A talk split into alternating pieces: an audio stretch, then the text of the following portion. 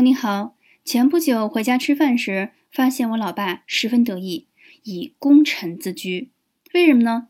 他认为我这几年变得有些出息了，正是当初他一直让我从小多吃苦、不享受、只批评不鼓励等等施加的一系列挫折式教育息息相关。因为他的功劳，才成就了今天的我。听了之后，感觉挺可怕的。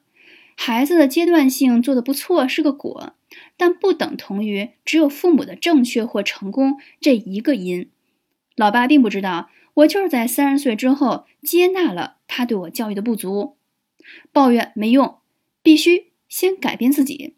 当时就认准了一条路，只要是我爸认为对的，我就一概走相反的道路，我才能成功。